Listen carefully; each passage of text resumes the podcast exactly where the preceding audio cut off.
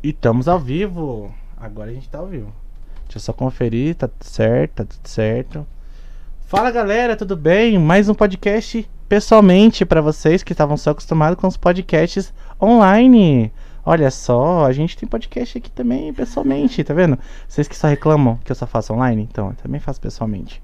Hoje estamos aqui com a Mi, Oi, aqui para bater um papo, para trocar aquela ideia marota, mas antes eu tenho que fazer sempre aquele jabá de início. Vocês sempre ficam com raiva do jabá, mas tem que fazer. Porque vocês são esquecidos, vocês esquecem as coisas, a gente tem que avisar. A gente também tá no Spotify, que aliás eu tô procrastinando. O último podcast não está no Spotify ainda, mas até hoje à noite vai estar. Vocês podem cobrar de mim, eu sei. Vocês ficam com raiva quando eu esqueço de botar no, no Spotify. É porque tem uma galera que só me acompanha no Spotify. Aham. Entendeu? Então, se eu não coloco lá, eles ficam, pô, você não colocou dessa semana no Spotify? Eu falo, é, eu esqueci. É, acontece às vezes, sabe? Eu- não existe um mecanismo direto do YouTube para o Spotify. Infelizmente, não existe ainda. O YouTube ainda tem raiva do Spotify. Nem pro YouTube fazer ali uma parceria com o Spotify ia ser muito útil. Tretinha, né, das redes. Normal. Até se eu, até se eu por exemplo, se eu tivesse aqui e falasse pro pessoal ir na Twitch, pronto, acabou. Eu ia perder todo o meu alcance. Esse é o YouTube. Esse é o YouTube. Mas não se esqueçam de acompanhar a gente aqui no canal do YouTube. Você também acompanha a gente lá no Spotify. E não esqueça também de seguir a gente lá no Instagram, arroba. Por quê? Porque alguém colocou um digcast e não usa. Então eu tive que colocar o underline UFC. E basicamente isso. Se você quiser também um convidado, você pode pedir por lá. Você pode pedir também aqui nos comentários. Então não reclame. Só como eu disse, sempre, digo sempre, se for um convidado muito é, famoso, você vai ter que arrumar uma grana porque eles são muito caros pra trazer aqui. Porque eles cobram. Né? Mas eles cobram, cara. Eles cobram. Eu já, eu já cheguei atrás, tipo, de ver como é que faz pra trazer, tipo, certas pessoas e, e sai muito caro. Eu fico, não, deixa quieto. É, só pra bater um papo, eu vou pagar 6, 7 mil Você reais. Não sabe trocar ideia? Não, você tem que pagar pra conversar. Pois é. é. Cobrar, na verdade, né? É, isso que é o pior. E olha que eu conheço pessoas que são youtubers assim, mais ou menos grandes, eles não cobram. E isso acontece. É tipo, aí vamos conversar 100 reais. Tipo isso, tipo isso. Deixa eu só ver aqui se o áudio tá bom, peraí. A sua voz não tá saindo, tá vendo? Ó, eu tô falando baixinho. Será que agora tá melhor? Não, sua voz realmente não está saindo, deixa eu ver. Aí vamos conversar 100 reais. Viu? Tá baixíssima a sua voz. Ai. Peraí. Eu acho que o problema tá no microfone. Espera só um minutinho. Hum, propriedades. Vamos arrumar isso aqui.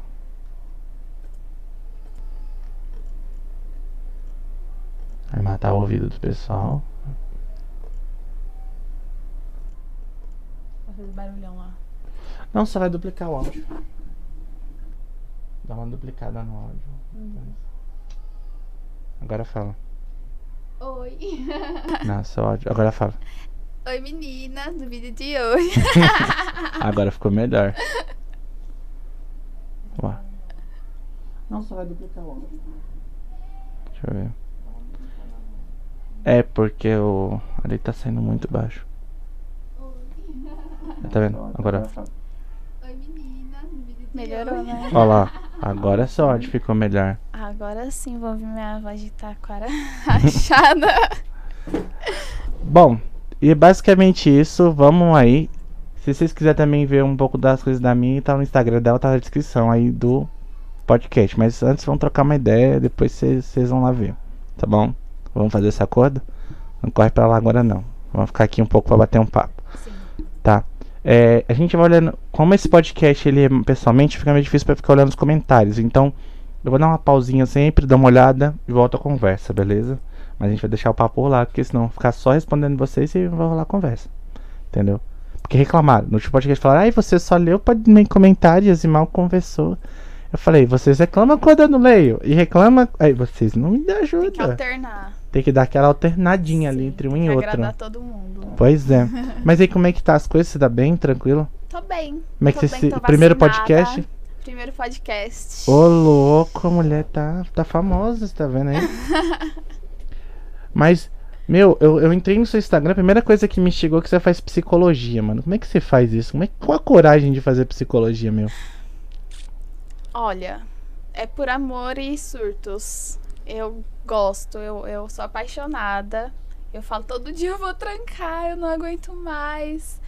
Mas eu não consigo. É um negócio que eu, eu assisto as aulas com uma paixão de tipo, caraca, é isso mesmo, e faz sentido. E serve para todo mundo. Tem todo aquele preconceito, né? Psicologia é pra louco. E não é assim. Eu tinha um professor de filosofia que falava que todo mundo é doido. Ele falava assim: todo mundo tem um tipo de loucura. Se uma coisa é para loucos, então tudo é para loucos, né? Que o mundo é feito por loucos. Sim, é, todo mundo tem sua particularidade, né? Quando você começa a fazer psicologia, a primeira palavra que você aprende a usar é depende. Depende de, de onde você é, da, das suas crenças, do seu ambiente, da sua família, depende de tudo. Ninguém é igual. Por mais que pareça, né? Entendeu? Então você aprende a não julgar. Você aprende a enxergar o mundo de, de outras formas. Até, por exemplo, há um tempo atrás, quando aconteceu um massacre, muitas pessoas chamam o assassino de monstro. Ah, porque a pessoa tem que morrer cruelmente. E aí eu paro e penso. Às vezes ele tem um problema, alguma doença mental, que na cabeça dele ele não estava cometendo um crime. Se ele botou fogo num lugar achando que tinha um monstro naquele lugar, ele queria matar um monstro. então acho que tudo que a gente tem que fazer hoje em dia é uma análise. Quando uh, acontece esse tipo de crime, é imprescindível o trabalho do psicólogo, do psiquiatra, para saber essa pessoa ela fez por maldade ou ela tem algum tipo de doença. Porque impede as pessoas de julgarem. Eu acho, nossa, lindo, linda a psicologia forense é maravilhosa. Não é uma área que eu pretendo seguir. é, o Victor Metaforando, ele faz, né, a psicologia forense. E eu acho da hora como ele, ele faz e ele fala que é bem complexo. É. É uma parada assim que, mano, você. Você tem que ter estômago. Você tem que, tipo, ter muita paciência para você lidar com as coisas. Tudo é muito no não sei, não sei, não sei. E é muito difícil você ter uma certeza de qualquer coisa. Então é bem complicado mesmo. Porque a pessoa ela pode mentir querendo ter um, um laudo mais brando, sabe? E é, é treta. Tudo bem que é difícil mentir pra gente. é difícil. Mas é, é difícil. Eu não tenho estômago, porque eu sou muito chorona. Mas você faz psicologia então pra quê, então? Qual área você... Olha, eu tô apaixonada, assim, pela psicanálise. Nossa, eu sou, eu sou muito bom na psicanálise, aliás. É uma das áreas que eu mais, mais gosto da psicologia. Eu tive aula de psicologia familiar também, eu achei maravilhoso, sabe? Trabalhar no contexto familiar. Eu acho essencial que a família é o primeiro grupo que você está dentro. É a família que vai te formar como pessoa. E você ter uma base familiar boa, pode ser que você se torne uma pessoa boa. Ou não. Depende, né? Depende. Então acho que a psicologia familiar é essencial. Eu achei lindo. E nós trabalhar psicanálise, então. Mas eu tenho muito a sofrer. Só em 2024 que eu vou me formar. Eu tenho muita abordagem ainda para aprender. Então pode ser que daqui a um tempo. Eu digo que eu sou uma metamorfose ambulante. Metam... É isso aí. Metamorfose ambulante. Porque eu troco muito de opinião. Há um tempo atrás eu odiava psicanálise. Eu falava, meu Deus Freud é louco. E hoje em dia eu tô morrendo de amores. Aí fica nessa, né? É, a questão de você estudando e se aprofundando e vendo que faz sentido. Ah, é uma coisa que eu acho que a psicologia é uma coisa que eu meu, meu piro, velho. Eu, eu paro e travo na psicologia, porque eu entendo psicologia, mas é para mim ela ainda é uma coisa muito crua, velho, sabe? Eu, eu, eu não tenho uma visão muito complexa da psicologia.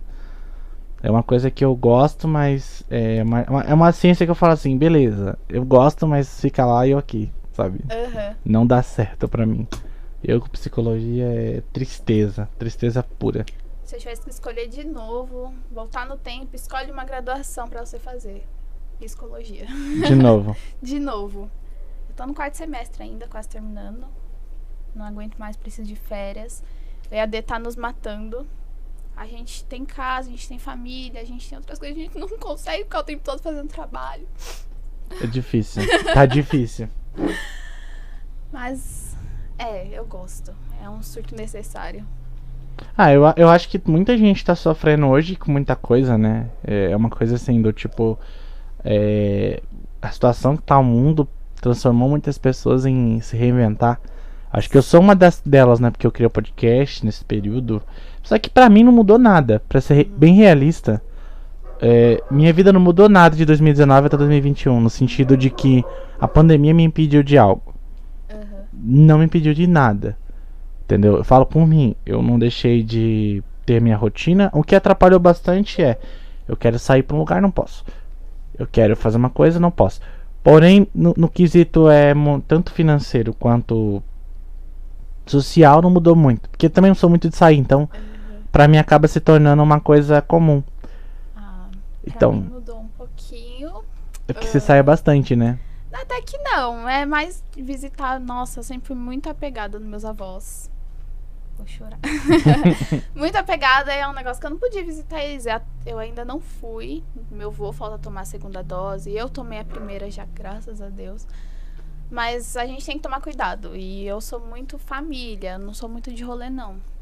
Mas muda, sabe? Porque é, estudo é uma tela, entreteni- entretenimento é uma tela, tudo que você faz é ali na tela do celular, na tela do computador. E a gente quer ver mato. E a gente nem é acostumado com mato, porque a gente mora em São Paulo, mas a gente quer ver tudo, a gente quer viver coisas que a gente nunca viveu.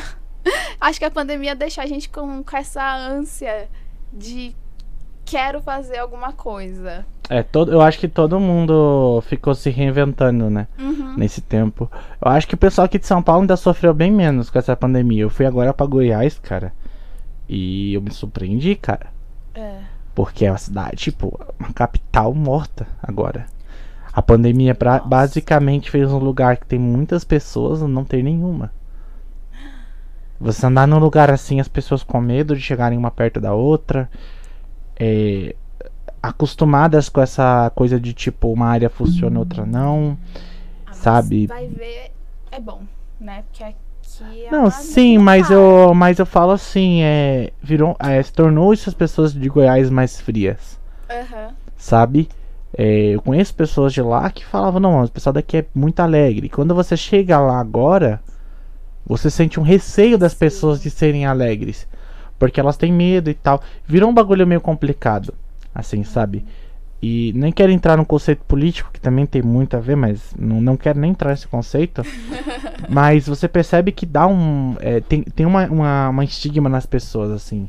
Eu acho que a pandemia ela veio pra mostrar que muita coisa vai mudar, muita coisa pode mudar ou não, sabe? Eu peguei a pandemia quando eu tava nos Estados Unidos, foi terrível. Nossa. Foi, eu acho que foi, foi, amor. Foi em janeiro, não foi? Fevereiro que eu tava em Nova York. Eu tava lá, começou os negócios tudo nos Estados Unidos. E eu quase não voltava, não foi? Desespero, né? Eu quase não voltava. Eu Não tinha eu como a não vivi a quarentena, né? Que eu continuei trabalhando normal, indo e voltando e pegando metrô e ônibus. Só a faculdade ficou à distância, mas não vivi a quarentena. Sempre estive exposta. E É, porque o isso, metrô me e o ônibus, na cuidando. verdade, não mudou nada, né? Não mudou Eu acho que só os primeiros meses aqui que o pessoal ficou com medo de sair na rua. Depois, Depois ninguém aguentou mais. é mais ou menos isso. Entendeu? Que não dá. A gente, nossa família é linda, nossa família é maravilhosa, mas imagina conviver ali, sabe? Ideias diferentes, é, gerações diferentes. Imagina sua mãe, sua, sua irmã mais velha, você e seu irmão mais novo. Cabeças diferentes. É maravilhoso. Até a página 3. Porque não dá. Não dá, não Eu- é perfeito. Eu senti é que, lindo. que o único lugar do, no mundo que passou a pandemia tranquila é a Europa. Porque já estão tão acostumados com as merda. tipo, não, é sério. É sério. Você pega, tipo, vai. É, a Europa já passou a Segunda Guerra Mundial. Tipo, não- e foi um bagulho que foi ontem. Não foi um negócio assim. Faz muito. Não, foi ontem. Sabe? Não foi uma parada tão, tão longe. E teve a Guerra Fria, que também foi um período ali que a Europa ficou com medo. Então você percebe que quando teve o começo da pandemia ali, a primeira coisa que ela fez foi os protocolos de guerra. Ela nem usou, tipo, ela nem falou, não, protocolo de pandemia, não, protocolo de guerra. tá ligado? E, e você viu os europeus, tipo, tá bom. Sabe? Porque eles já, tipo, já estavam acostumados. Eu, eu acho que, tipo, o pessoal fala tanto do, do, do- da Ásia ali, que tem aquelas guerras e tal, ali no meio do. ali na- no pé de Israel. Mas eu acho que os europeus é que estavam mais acostumados. Porque, mano, pra eles foram tipo, ó, vocês vão ter que ficar em casa, porque tá rolando um- uma guerra nuclear e tal. Tá bom, Tá bom. é isso. Tipo, tá bom, sabe? Os europeus já aceitaram, assim, que como funcionava o mundo. Portanto que você vê menos protestos na Europa, Aham. entendeu? Eu acho que os países que menos estavam preparados para isso era o Brasil, porque o Brasil nunca teve que fechar a fronteira, e nunca fechou, na verdade. Né? Meu Deus, durante toda a pandemia o Brasil não fechou fronteira. E foi um país também que nunca parou. Nunca parou. Nem na Segunda Guerra Mundial, que o mundo tava em guerra e a gente tava aqui normal. O povo brasileiro vivendo de boa, fazendo carnaval normal, Sim. fronteira aberta, foda-se se tinha guerra ou não lá na Europa. E eu acho que foi um momento que deixou o Brasil com medo. Tanto que você vê que a gente já tinha um governo despreparado, porque não tem como se preparar. Ninguém estava preparado para uma pandemia. Eu acho que, que muita coisa foi. é, veio para mostrar que o mundo vai mudar. O mundo tá mudando, né? Já vem dizendo isso há muito tempo, né? O cientista vem dizendo isso há muito tempo. Que o mundo tá em mudança. Que o mundo tá é, passando por fases aí que vão ser complicadas. É. Mas A nossa cabeça tem que mudar. Independente se eu sou mais jovem, se eu sou mais velho. A gente tem que acompanhar a mudança no mundo, senão a gente vai travar e só vai ser um rabugento. É, você E- aqueles velhinhos de bengala. Menino, Entendeu? corre na rua não! O mundo não vai mudar porque a gente discorda de tal coisa que está acontecendo, né? A gente tem que se adaptar, a gente tem que respeitar as novas fases, porque é isso. Tá mudando, sempre mudou, sempre vai mudar. Nada fica aí por para sempre. É, basicamente isso. E, e, e eu vejo que, tipo, por exemplo, a sua área que é psicologia é uma área que é, é muito procurada hoje, né? Sim. Sim, é. o mal do século é a depressão, né? Que- Ansiedade. E É, eu, eu mesmo acho que. Eu, que, já acho que peguei depressão já. Eu acredito que já. Você nunca não fez sei. terapia. Eu nunca precisei, na verdade, pra essas coisas eu nunca. É, que na verdade eu acredito que todo mundo precise, né? Eu ia fazer, só que por questões financeiras Ah, eu não, acabei- não, não faço terapia. Eu. Eu aprendi a fazer o auto-julgamento. Eu vivo no auto-julgamento. Eu me olho, me observo, vejo se eu tô certo ou errado, fico me peneirando e vou vivendo assim. É, tem gente que consegue. Ah, mas vai da pessoa. É, Eu, eu, eu tive que ser assim, né? Minha criação, minha vida me levou a, a esse ponto. Mas cada um é cada um. Tem pessoas que não conseguem, né? A gente tem que reconhecer que nem todo mundo é a gente. Sempre estive no ambiente de tipo, nossa, psicologia é coisa de louco. E psicólogo é louco também. Já viu um psicólogo normal? Não tem, Não, mano. todo mundo tem cara de louco. Então eu sempre ouvi isso e eu sempre fiquei com receio, poxa. Mas eu acho que a psicologia serve até pra uma pessoa bem sucedida. Você é bem sucedido, por que, que você é assim? Como você conseguiu estar assim? Como você pretende manter isso? Sua saúde mental tá boa pra você manter isso? Então, ps- psicologia não é só pra pessoas que têm certa doença, certo problema. Acho que é pra todo mundo. Que nem dentista todo mundo vai, um médico de rotina todo mundo vai. Então, se você cuida da sua saúde física, por que não ir lá cuidar da sua saúde mental? Ah, mas o que eu acho muito errado hoje é que psicologia, o psicólogo é uma coisa ainda muito particular, muito É bem elitizado, né? sabe? É uma coisa que, pô, é, os pessoal fala, ah, mas todo mundo tem que fazer terapia, beleza, mas eu tenho que pagar pra isso? Se é uma coisa que eu tenho que fazer, porque não é fornecido de graça. Porque o pessoal fala, ah, o SUS fornece psicólogo. É, e o CAPS. Só que, meu, pra você conseguir um, e é muito difícil. É, tem o CAPS, tem um. Tem psicólogos com preço social também, que é um, um preço menor. Mas Só mesmo assim ainda geralmente cobra. É, é bem elitizado. A gente diz que a gente faz psicologia pra ficar pobre. tem que ser por amor. Tem que ser, né? Aí eu fiz cinema, então minha área é totalmente diferente. A minha área é mais expressiva, eu digo, né? Porque, pô, fiz mestrado em direção de arte e eu acho que é maior, foi o maior desafio da minha vida fazer um mestrado em direção de arte. Mestrado, essa palavra me assusta. Cara, é fácil. É, É tão, é tão idiota de fácil. Porque a graduação ela é uma coisa muito mais é, puxada. uhum. Porque você, infelizmente, você acaba entrando em áreas que você não gosta. Você tem que estudar, você tem que entender, você tem que fazer. Quando você chega no mestrado, o professor olha pra você e fala: O que que você quer? Basicamente isso. Você, você, porque assim, o mestrado é o quê? Defender uma tese. Uhum. Então, por exemplo, meu mestrado foi sobre o, o tempo vitoriano. Então, eu tive que montar toda uma construção de direção de arte, né? Como se eu fosse montar um seriado mesmo, voltado ao, ao tempo vitoriano. E, mano, foram dois anos e meio. de Dois trabalho. Entendeu? E aí o professor ele vai te instruindo e tal. E é muito simples, é muito fácil. O professor chega e fala: olha, isso aqui tá errado, isso aqui tá certo, vai aqui, vai ali. Um Tá aqui uma tendência. Exato, cara. o, o mestrado é isso. É o cara chegando em você e falar assim: olha, é, vamos supor que você esteja fazendo mais de psicanálise. Ele vai chegar em você e falar assim: olha, é, você tá- vai defender qual filósofo? Ah, Freud, beleza. Vai estudar o Freud. Como ele era, o que ele fez, o pensamento dele, a ideia. Você vai construir uma tese baseada na ideia dele. Entendi. Então você vai ter que defender aquilo. Então, na banca, o cara vai vir falar, não, isso tá errado. Por isso, isso, isso. Você fala, não, é isso, isso, isso, isso. Você tem que defender, bater o pé no chão de que a sua tese tá certa e né? saber argumentar. Entendeu? Ai, Que é, é a parte complicada. Por exemplo, é, como na minha. sem chorar, Google Cara, pesquisar. Por exemplo, o meu trabalho eu fui muito bem preparado. Tanto que a única pergunta que a banca fez foi: é, Como é que você comprova que seu trabalho realmente está fazendo fatos históricos corretos? Como é que você pode dizer que a sua direção ela respeita os fatos históricos? Eu falei, baseado em estudos avaliados através de pinturas, através de roupas, através de culturas que são direcionadas nesse tempo. Mas se você for considerar que o tempo vitoriano também é um século que se passa em outros locais do mundo, o que significa, é, se eu pegar o tempo vitoriano na, no Japão, ele é um conceito visual diferente do que o tempo vitoriano é na Europa. Então isso não muda o contexto temporal, mas sim o local. Então quando você fala, tipo, ah, em que contexto histórico eu tô? No tempo vitoriano. Ponto. Não existe um, um tempo exato para isso. Por quê? Porque o século ele é transcendente. Roma ainda é vitoriana. Nossa, olha. Então não tem como eu falar assim, olha, é, o tempo vitoriano é tanto tempo, é, é de tal ano a tal ano. Não existe isso. Existe o período onde essa revolução construtiva, narrativa e de roupagem, né, que as pessoas também mudaram as roupas, mudaram a forma de se vestir, mudaram as formas de agir, que se perpetuou. Então, por exemplo, os gregos eles foram os primeiros caras que deram o pontapé pro tempo vitoriano. Por quê? Porque graças aos gregos que existem os romanos. Mas se eu for analisar que o tempo vitoriano também começa na Babilônia, quando a gente tem aquelas construções pirotécnicas, a gente tem é, todas uma, umas ruas assim que são muito bem desenhadas, então eu posso dizer que o tempo vitoriano transcende o século.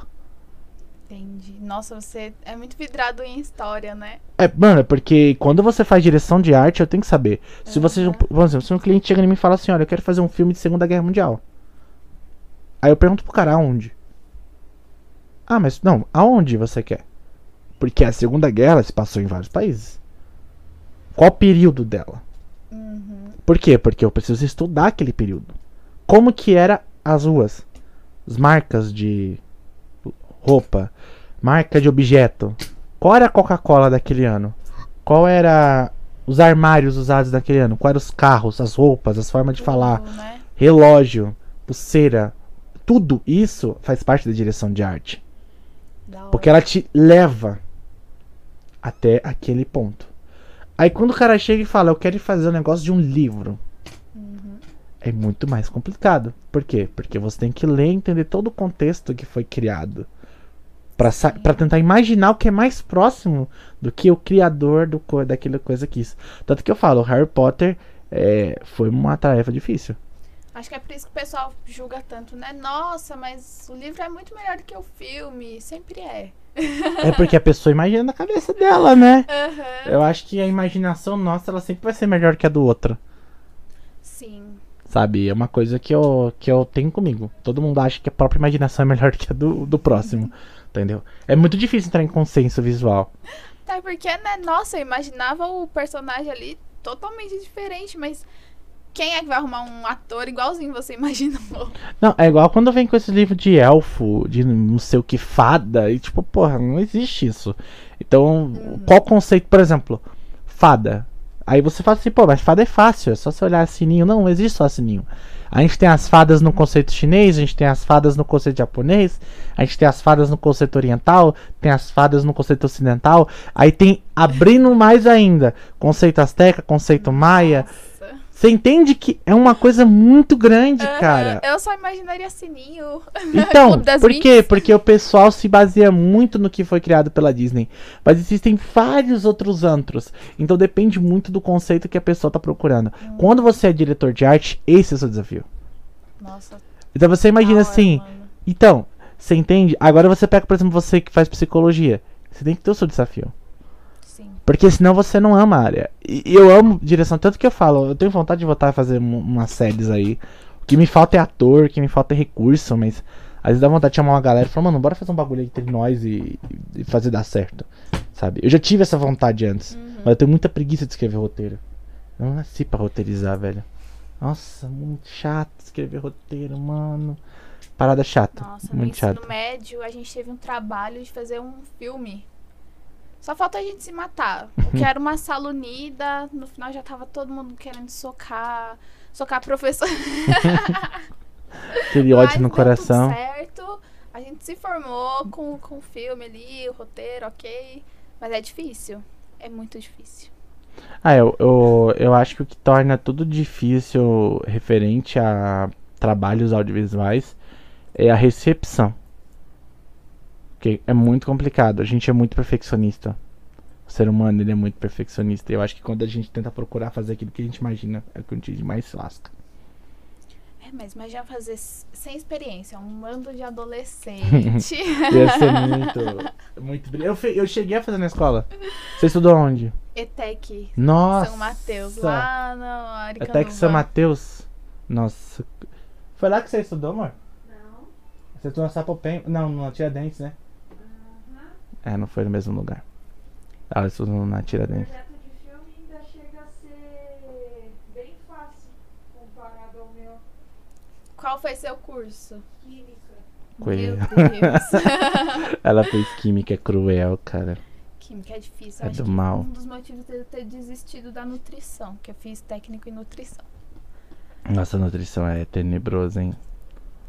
É lindo. E não, o problema não foi o professor, não. Era um professor muito bom, a sala aprendia mesmo. Acho que eu procrastinei na aula de química durante três anos da minha vida. Não sei nada. Eu não sei como que eu passei no Enem. Tá, tá aquela. Eu fiz a prova e é isso aí. Passei. Sou de humanas totalmente. Nossa. É, é que é muito número, matemática, é muito chato. Eu, eu bugo bastante matemática. Mate... Mano, eu chorei. Eu vi logaritmo na lousa, eu falei, que isso? Chorar, assim, falar, eu sou burra. Meu Deus. Ó, duas pessoas comentaram ali. É, três, na verdade, ó. A Melissa Midori falou, que linda essa convidada. Ai, Não linda, conheço. Ó, o Júnior Rocha também, né? Bem antes de começar, ele falou que espetáculo de mulher. E Ana Beatriz Moreira dos Anjos falou incrível me, não sei quem é, Ai, mas gente, tô... minhas amigas incríveis. Cristina Paçoquinha. Olha o nome, Cristina Paçoquinha, sério? Paçoquinha. Gente, fa- comentou, mulher incrível. Te amo. Mas uma coisa que, que também a gente olha ali o seu Instagram, a gente vê que você hoje trabalha como modelo independente, que é uma coisa muito criticada. É, É. uma parada que assim, é, cresceu muito, eu acho, durante a pandemia. Uhum. Foi uma parada que cresceu bastante. E que todo mundo, né, que gosta de pack de pé, pack não sei do que, pack não sei o que lá. meme. É. Né, Virou pack meme. do pé foi o que virou mais meme. Eu acho que, que pack do pé tem até a música do Michael Do- Kister lá. Isso. Do pack do pé. Aham. Mas como é que você, como uma mulher que é negra, que já é um puta preconceito sofre na vida, ainda trabalhando nessa área? É difícil? Como que é? Porque assim, realmente tô fazendo pergunta tipo, sem ter noção de como que é, porque realmente eu não sei. Pra mim é muito tranquilo. Ahn, geral, geralmente, o pessoal que compra mesmo é muito respeitoso comigo. Eles me mandam mensagem no direct. Olha, achei lindo. Tá, no- tá um nível de sensualidade perfeito. Parabéns, gostei. Quando você fizer outros, é, vou, vou comprar. Agora tem gente. É onde eu dar mais imaginando. Tem aqueles é, meio virgão assim, né? É, tem gente que não compra. E, e eu sei quando não compra. Que é muito desrespeitoso. É tipo, hum, não vou nem falar as palavras, são baixas. E eu. Entendeu? Eu respondo todo mundo no nível que a pessoa merece ser respondida. Então, quem é educado comigo, eu agradeço, dou uma interagida. Eu até chego a seguir de volta a pessoa. Agora tem gente que eu falo, mano, você não, você não comprou. E a pessoa não tem minha atenção, entendeu? Porque é meu trabalho, eu tô vendendo a minha imagem, eu não tô. ah, como que eu posso dizer? Roubando de ninguém. Sim. Tá lá, E quem eu sou quer. modelo, eu tento deixar claro assim, é, eu sou modelo independente, eu não sou prostituta. Nada contra, eu acho que que é o trabalho da mulher, ela faz o que ela quiser. Mas o pessoal tem que saber diferenciar. Não é só porque eu vendo é, fotos. sem É, eu acho que a Nive passou por isso, né? É, A Nive, não sei se você conhece a Nive. já a Nive Stefan, ela é- Ela passou por isso, ela posou pra Playboy. E aí todo mundo, ah, a Nive é puta, não sei o que. Sendo que a Nive era só uma apresentadora gamer. Ela só fez um trabalho ali. E aí o pessoal já automaticamente, né? Já criou todo um estereótipo ali e tal. Tanto que eu falo, eu mesmo não sei como chamar as pessoas. Eu não sei se eu chamo. Porque assim, é, um- é uma coisa complicada hoje. Porque tudo mudou de nome. Antigamente a mulher que tirava foto pra Playboy, muita gente chamava de garota de programa. Automaticamente também chamava as mulheres que eram prostitutas de garota de programa. Sim. Então virou um conceito assim muito grande. Eu mesmo, eu cresci ouvindo a palavra prostituta. Aí cresceu, virou puta. Depois cresce, vira uma coisa. Eu acho que hoje as pessoas estão começando a aprender a diferenciar as coisas. É, Sabe? tem que, tem que aprender, senão vai levar patada. Ah, eu, eu acho Já que é uma. vai levar patada da mim. Eu acho que é por questão de estereótipo, né? Sim. Mas, tipo, você não chegou a sofrer nenhuma pressão? Ou, tipo, a família apoia e tal? Ou como que é? Meu, é.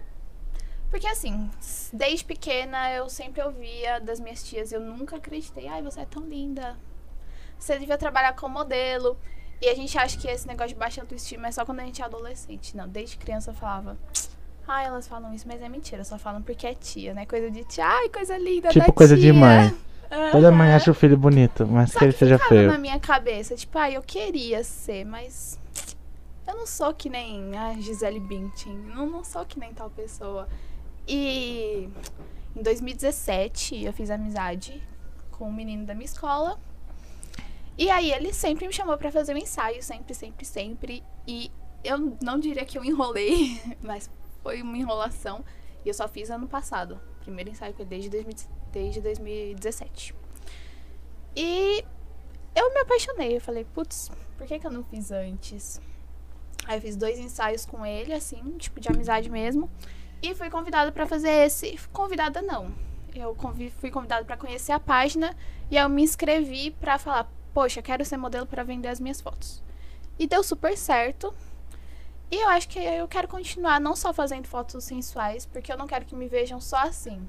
Eu sou uma pessoa que troca ideia, eu quero fazer um ensaio urbano.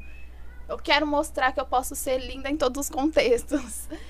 E eu gosto. Você quer entrar, no caso, na área mesmo de modelo, assim, não só. É, no geral. É, é bem- fotográfica porque eu, não- eu andando, assim, imagina eu desfilando, eu tropeço no meu próprio pé. Não, mas é, modelo fotográfico tem vários conceitos, na verdade, né? O pessoal acha que modelo é só de passarela. Não, tem diferença. Eu já trabalhei um pouco com a parte de a questão de fotografia, ela é bem complicada mesmo, entendeu? Ah, e eu digo que eu sou independente porque eu não sou agenciada, porque é muito difícil. É muita agência que te manda mensagem, só que você tem que pagar mil, mil e pouco pra tirar foto, ter seu book e ficar em stand-by. Aí, ai, daqui um ano você renova seu contrato, tá bom? Só que você tem que pagar mais tanto. E às vezes, durante esse ano, ninguém nem te pra um trampo. Aí eu falo, não, Não dá. tenho, não, não consigo investir todo esse dinheiro, entendeu? É difícil. Por isso que eu sou mais independente. Quando o pessoal me manda mensagem, eu troco uma ideia, vejo se, se é viável pra mim e pro fotógrafo, porque eu sei que o trampo do fotógrafo também é difícil, entendeu? Tem que ser viável pros dois. Aí eu aceito. Estou pensando em fazer mais alguns daqui a um tempo. O Aleph comentou: Salve-me, infelizmente há caras babacas que não sabem apreciar trabalhos artísticos. Bom, belas fotos, parabéns. Obrigada! O Sercheiro comentou: Bom dia, adorei a decoração. Bom dia, que horário? Já são seis horas quase. Bom dia. Bom dia! Mas valeu. Obrigado. É, tá feio? Tá. Esses buracão aqui, tá tudo certo. Isso aí, é a vida. Ah, mas eu, eu acho que a, que a parte mais difícil é, hoje é o preconceito que você sofre da grande massa. Acho que é porque você ainda não alcançou, né, a grande massa. É, não. Blogueirinha falida. Ah, mas eu acho que é bom. seguidores. Mas eu acho bom assim, porque você começa com um público muito sólido. Sim. Sabe? Eu mesmo amo meu Melhor. público, cara. Todo mundo que vem aqui no podcast são pessoas maravilhosas. Sabe? Não é grande, mas é um público que, mano, eu nunca tive problema. Nunca tive um comentário estúpido. Sim. Eu acho que, que isso é a parte mais legal. Sabe? Sim, Quando você constrói uma boa também. comunidade. Sabe, porque vai, eu tenho 800 e pouquinhos seguidores, mas quando eu coloco uma caixinha ali, todo mundo responde. Eu tenho um bom número que interage, as enquetes. Então, às vezes, você tem, sei lá, 5 mil seguidores e a pessoa não, não engaja com você. Então, o importante é engajar aquilo que você tem. Você construir uma base sólida, o pessoal comentar sua foto, ser respeitoso com você, te chamar no direct, você tem que dar atenção. Porque, por exemplo, eu não sou egocêntrica. Se eu demoro pra responder, é porque eu tô surtando com a faculdade, tô fazendo aquela faxina marota. Não que eu sou chata, entendeu? Ah, mas eu acho normal, todo. Eu também demoro pra responder. É, Entendeu? O pessoal às vezes chama lá no, no Instagram do podcast, ah, quero conversar, quero. Às vezes, mano, eu falo pra pessoa, tipo, eu vou responder hoje, amanhã e tal. Porque eu também faço outras coisas. Eu não vivo só sim. disso. Nossa, gente eu tem- fico muito brava. Porque tem cara que eles mandam mensagens, tipo, oi linda. Aí manda um zoinho. Aí depois manda várias interrogações. E aí só me faz demorar mais pra responder. Porque, mano, ninguém me cobra atenção, tá ligado? Eu não fico no Instagram 24 horas por dia. Mas já chegou alguém a pedir foto pra ela, pra você? Ah, com certeza. É o que mais tem. Ai, me manda uma aí prévia pra mim ver se vale a pena comprar. Para, né? Já tem foto no meu Instagram. Quer ver foto minha? Vê no, no Instagram, vê nos stories, vê nos destaques. Que tá ótimo. Se você realmente tem interesse, você vai comprar, entendeu? E outra, no link que tem no meu Instagram, depois, se vocês quiserem ver, tem Se você for de maior, tá? Sim, avisando. mais de 18 anos. É, exato. Já tô avisando logo. Não, Tá. e se bem que na hora que a pessoa, se a pessoa for querer comprar, se ela for menor, ela já não consegue, porque precisa dos dados. Mas mesmo assim, né? Se a gente vai sair lá, né, é melhor já avisar logo. Pra É, depois não falarem que a gente aqui tá incentivando. É, no link, se você for maior, antes de você comprar, vai ter algumas fotos é, à mostra, né? Vamos dizer. Então você já tem uma ideia de como vai ser. Então não tem porque você ir lá no meu direct e pedir. Entendeu? Que eu não, eu não vou mandar, gente. É o, tra- o trampo não é só meu, é do fotógrafo também. Máximo respeito a ele. É aquela coisa, você trabalha só na parte profissional mesmo, né? Não é igual a maioria dessas meninas que tiram em casa e postam e tal. Sim, eu já pensei em fazer o Close Friends. Mas eu não tenho tempo mesmo pra ficar interagindo com o público e postando todo dia. É, porque tem dia que a gente tá mal. Eu não consigo postar stories quando eu tô mal, por exemplo. Isso, tipo, esse trabalho afetou sua relação de alguma forma ou não? Não, ele super me apoiou. Ele foi comigo no dia. Eu, nossa, sou muito grata, gente. Eu tô casada com o amor da minha vida. ele super me apoia. Uma vez ou outra dá ciúmes pelas mensagens, né, que, que eu recebo. Mas ciúmes é uma coisa que tem em quase todas as relações. Mas a gente sempre é muito respeitoso um com o outro. Ele me apoia no que eu quero, eu apoio ele. Eu acho que a base é a conversa, é ser transparente, então não afetou em nada. Acho que só fortaleceu por saber que eu posso contar com ele.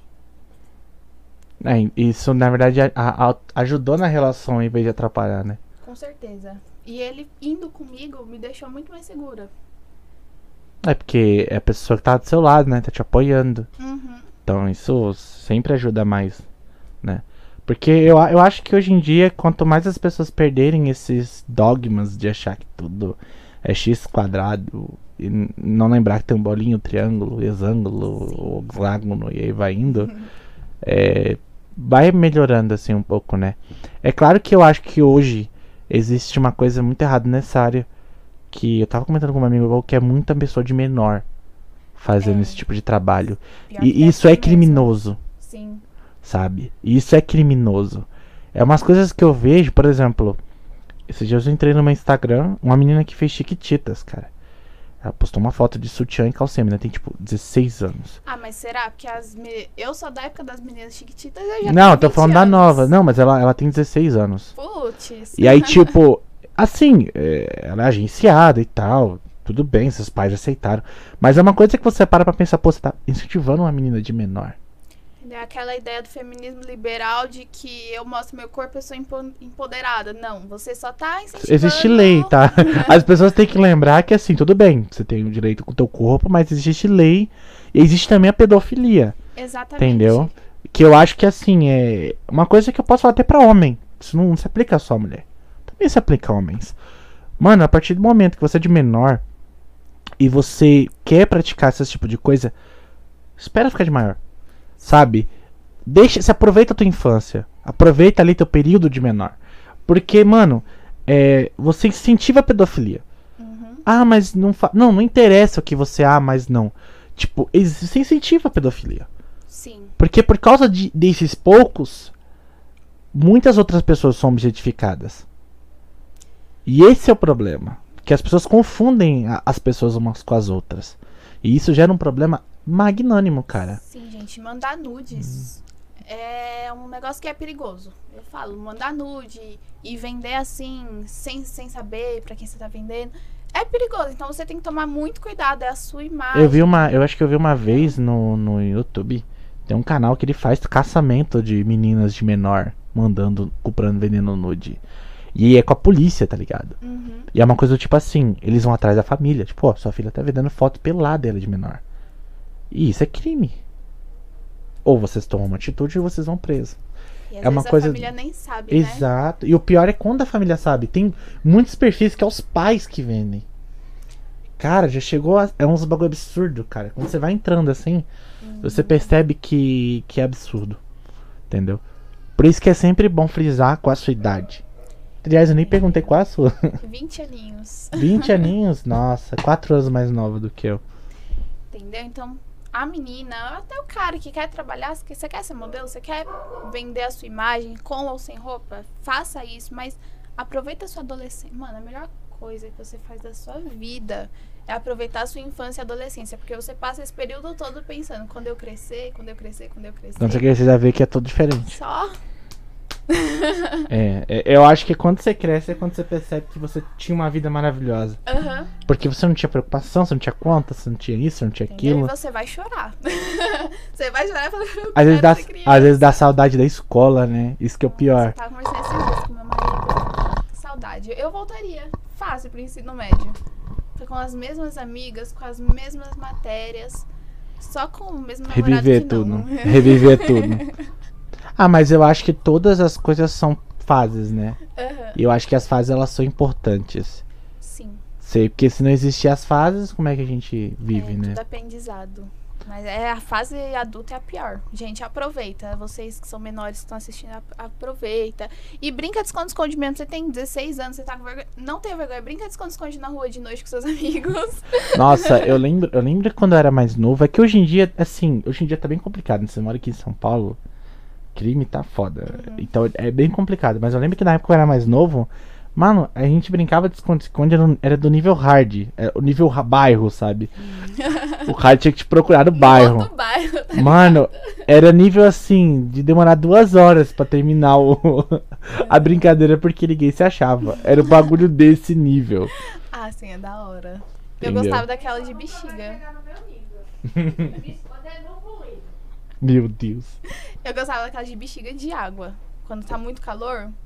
Gente, isso é definição de felicidade. O que, que é felicidade? É brincar de bexiga de água. Nossa, bexiga de água era uma coisa que a gente fazia muito. Hoje em dia não pode, né? Mas. Não sei. Não, não pode mais tanto por causa do desperdício de água, né? a gente tem a condensação da água e tal, que tá acabando aí. Né? No Brasil nem tanto, mas. Né? Sempre acaba a gente pagando pato por todo mundo. Também a gente desperdiça muito, né? Que tem pessoal que demora 50 horas no banheiro. É. Então uma, uma galera aí que. Meu irmão é um, demora uns 3 dias no banheiro. Só aqueles dias que a mulher tem que avisar. A mulher ou o cabeludo, né? Salve cabeludos. Mano, ó, hoje eu vou tomar banho, mas não é um banho normal. É banho de lavar o cabelo. Aí sim a pessoa demora.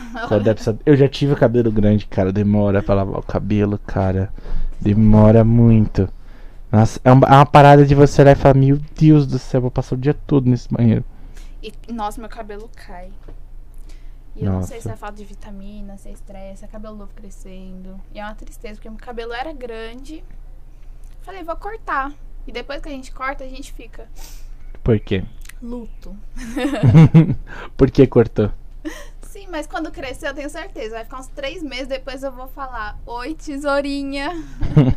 eu sou É, a- inconstante. Eu acho que é porque agonia, né? O cabelo grande dá uma agonia, muito trabalho, muita coisa. muito creme. Aquelas meninas que eu vejo indo pra congregação, com aqueles cabelos que vai até o pé, eu fico, meu Deus do céu. O tanto de shampoo que não gasta. Mano, essa menina no banheiro deve demorar cinco dias, velho. Porque, meu Deus do céu. Pra lavar esse cabelo deve ser, tipo, enrolando, assim. Sim. Sabe? Lavando por parte. Um dia ela lava uma Ou, parte, outro dia lava outra, outro dia lá, lava outra. toma um banho e lava no tanque. Eu já fiz muito isso. Porque meu banho é pelando. Sabe? É. Sai a pele e faz mal pro cabelo. Faz mal pra pele também, né? A gente sabe. Mas faz, do mesmo jeito. Mas o cabelo faz mal e aí tem que lavar no tanque. Você toma um banho quentão e vai lá no tanque com água fria. Meu Deus do céu. Eu, eu, eu- o que eu mais acho curioso é, nesse negócio de banho é que você percebe que tem pessoas que tomam banho muito gelado. Ah, não. Cara, eu não consigo imaginar essa pessoa no tempo de frio que nem tá agora em São Paulo.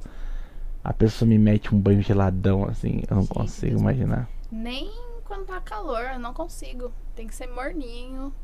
Eu não consigo dormir nem sem meia, eu não consigo dormir sem coberta. Eu sou uma pessoa que preza pelo quentinho. Meu Deus. Odeio frio, gente. Nossa. E pior que daqui a pouco vai ficar mais frio, né? São Paulo tá gelado. Se não for de São Paulo, for do sul, coitado. tá mais Mas frio aqui ainda. no sul a gente. Ah, eu- não, pessoal do sul então, de Santa Catarina, Rio Grande do Sul deve estar olhando pra nós falando, ah, esse povo do calor aí, ó. É, aqui no sul a gente dá o cu quando tá 3 graus. Negócio lá é tenebroso, cara. Gramado é um lugar que eu quero muito conhecer, porque falam que lá neva. Parece que lá é bem bonito também. Cara, eu né? tenho muita vontade de conhecer Gramado. Um dia eu vou lá. Um dia eu vou. Nordeste. Eu não tenho vontade de conhecer Maravilhoso. o Sul, não. Maravilhoso Nordeste. Ai, Já fui, né? já fui pro Piauí, não, Piauí não. Pernambuco, Bahia, Ceará e Paraíba. Queria ir pra Bahia. E Rio Grande do Norte também. Olha, eu, tra- eu trabalhava de call center. Eu Acho que os baianos são os número um, assim, pessoal mais educado, mais legal de atender. E depois vem os mineiros, gente. Acho que Bahia Assim, Minas. baianos são gente finas demais. Eu conheço muita gente da Bahia que é da hora. Assim, 100% pessoa da hora. Uhum. Só alguns baianos. Porque baiano tem dois lados. mi- Minha, minha família fala, né? Tem um baiano educado e tem um baiano barraqueiro. Entendeu? Só que o baiano barraqueiro sempre passa pelo rio. Ele vai no rio primeiro, aí ele volta barraqueiro. Ah, entendi. Faz Entendeu? sentido. Não, mas eu acho que eu, eu acho que eu até entendo porque que muitas pessoas são barraqueiras no rio. Porque o rio é um lugar de gente folgada. e é um lugar, um lugar que você precisa, né? Ter. Não, lá o pessoal é folgado, é no nível assim. Você às vezes tem que dar um tapa na cara de uma pessoa pra ela entender que você tá falando uma coisa. E é um lugar bem complicado. Quando eu fui no Rio, Quando cara. cai- carioca na ligação, o pessoal faz três sinal da cruz. Não, quando. Eu falo pra você, não é preconceito com carioca, não, tá? Tem cariocas que são gente fina demais. Te amo, pose. Eu tenho. Não, eu tenho uma amiga minha que é a Gisele, a Geise, são pessoas incríveis, elas são cariocas. Eu tenho. Nossa, eu tenho tanto colega do Rio. Uhum. Tenho. Eu tenho o Riei, que é um amigo meu do jogo. Eu tenho. Nossa, eu tenho muitos amigos meus que são do Rio. São pessoas maravilhosas. Mas existem outras pessoas do Rio que são tenebrosas, cara. Assim, do nível de você olhar e ficar com medo. Sabe? Do nível do cara, tipo, você tem medo de falar uma palavra errada e a pessoa te xingar até a alma. e eu tô falando, eu tô falando isso e é uma coisa que é comum lá. E daqui a pouco o cara olha pra você e fala, não, tudo bem. Eu, eu acho que o, o carioca é o, no- é, o, é o Nova Jersey do Brasil, assim. não, porque, tipo, Nova Jersey, você é louco.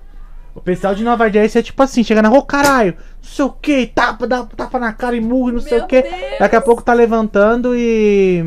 E falando assim, ó amigo, não, tranquilo, é, vamos ali na sua casa e tal. E vão juntos, você fica tipo. Mas É normal, entendeu? acabaram de se brigar, você fica tipo, como assim? O que, que aconteceu aqui? É tenebroso.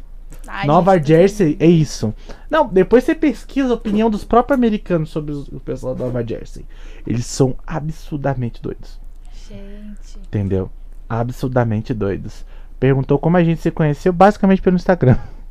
A maioria, da... a maioria das pessoas que eu conheço, que eu conheci, é assim, virtual. É, basicamente pelo Instagram. amigos. Eu, eu acho que foi na minha época, assim, quando eu criei o Instagram do Digcast, eu fiz, tipo, uma peneiragem de amigos próximos. E aí, tipo, o Instagram vai te indicando uma porrada de gente que mora perto. E eu fui. Uma porrada de mora perto. Nessa leva deve ter seguido a mim, nem vi. Depois de um É. bom tempo que eu fui reparando nos stories, eu fui vendo quem eu tava seguindo, aí eu fui vendo ela, fui vendo outras pessoas. Muita gente, galera, que vem no podcast, muito assim. O pessoal da Fandubs é, já foi um pouco diferente, porque eu tive uma indicação do Mate, daí foi aparecendo todo o resto do pessoal da Fandubs. Mas tem uma galera aí que foi basicamente assim, é, foi tudo seguindo lá no Instagram e foi aparecendo, entendeu? E é isso, eu acho que não tem uma, uma história tão complexa. Aí eu mandei um- uma mensagem pra ela, falei, pô, da hora seu trabalho, curti, por que, que tu não vem aqui no podcast? Ela falou, ai, nunca fui no podcast, aí a conversa foi desenrolando. Aí a conversa foi desenrolando. E aí descobri que ela morava próximo, né?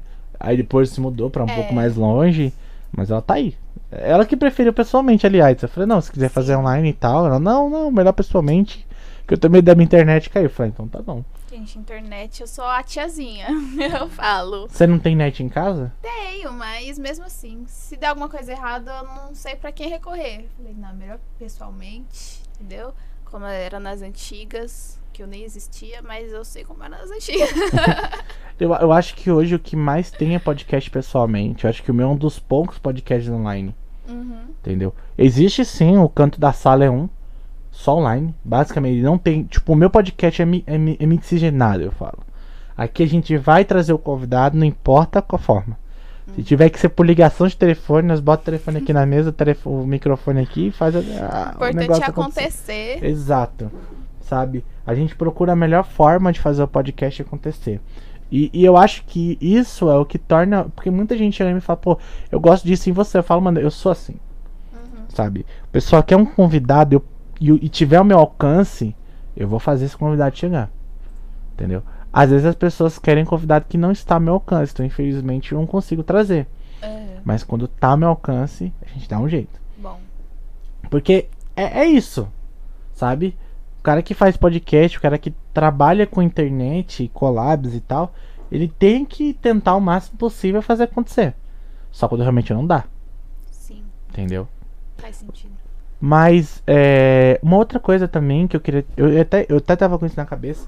É que assim, eu tô com um projeto em mente de fazer um- uns curta-metragens pra ver se o pessoal engaja mesmo. Uhum. E aí, se você quiser participar, já que você gosta de modelo, você pode usar isso como né, um briefing pra você. Ah, super aceito. Adoro coisa nova, gente. Aí depois a gente conversa melhor fora do podcast. Porque, né, ficar conversando isso aqui, sabe pra que, que vocês querem saber? Vocês, vocês são muito curiosos. Vocês querem saber de tudo.